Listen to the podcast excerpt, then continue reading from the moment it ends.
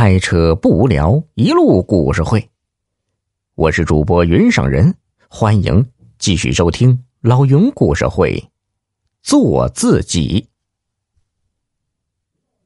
在铁证面前，法院最终宣判王学家和广告公司败诉，要赔偿巨星几千万的损失。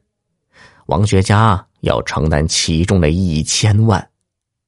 作为一个团队，小孙自然也摆脱不了关系。两人把这段时间挣的钱都搭进去还不够，把之前两年挣的钱也都掏了出来，这才凑够了剩下的那五百万。虽然没有负债累累，但也算是家徒四壁了。只是小孙始终想不明白，那广告公司的脑袋让驴踢了吗？为什么会弄出这么一条两败俱伤的条款呢？天下没有不透风的墙，尤其是娱乐圈里的风，那透得更快。很快就有消息传出来，说这次的事儿啊，根本就是一个局。小孙气急败坏的告诉王学家：“哎呦，原来那帮混蛋是一伙的。”那个巨星本身就是那个广告公司的幕后老板，广告公司赔再多的钱，那都是左手放进右手的事儿啊。他设了个局，故意弄了这么一份有破绽的合约，然后把我们和广告公司一起告了。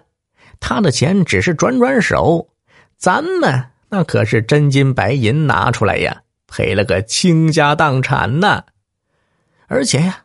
我听说他这个局还得了很多明星的支持，他们给这个骗局出钱出力，就是为了把咱俩给干掉啊！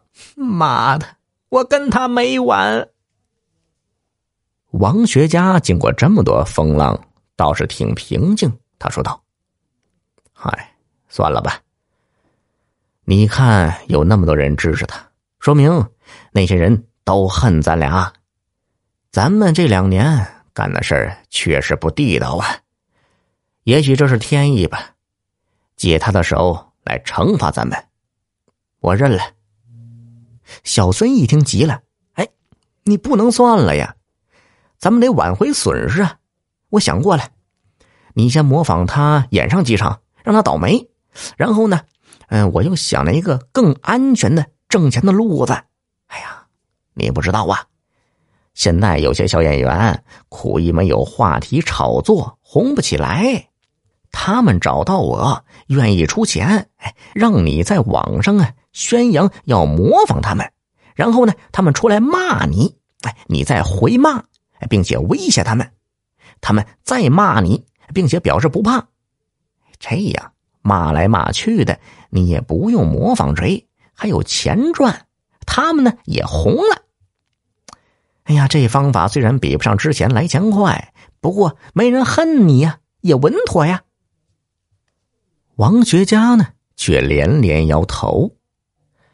算了吧，我再也没有这份心思了。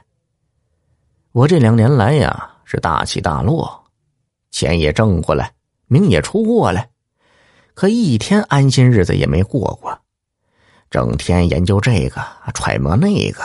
被这个打那个骂的，这地里的庄稼也荒了。家里老婆孩子一年也见不到几天面，想想啊，都不知道干了些什么。现在一切都回到原点，我反倒觉得轻松了。我想好了，我还是回家种地。种地虽然辛苦，挣钱少，可是心里踏实安稳，平安是福啊。王老师，你可不能这么想啊！这浪费了你的天赋啊，更浪费了你祖传的特异功能啊！这乌鸦王可不是谁都有本事当的呀！哎呦，什么特异功能啊？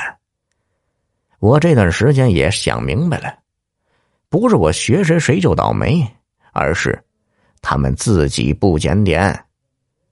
现在的娱乐圈啊，太浮躁了。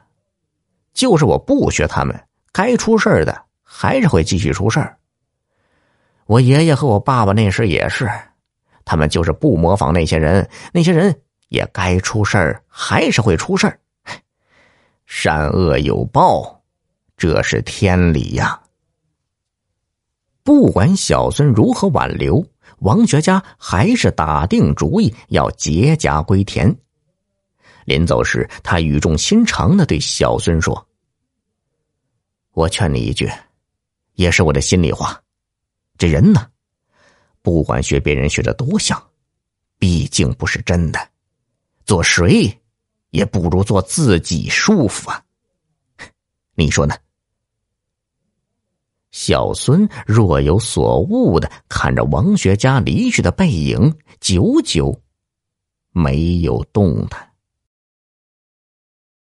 听众朋友，本集已播讲完毕，要多多评论哦。再投个月票，老云拜谢了。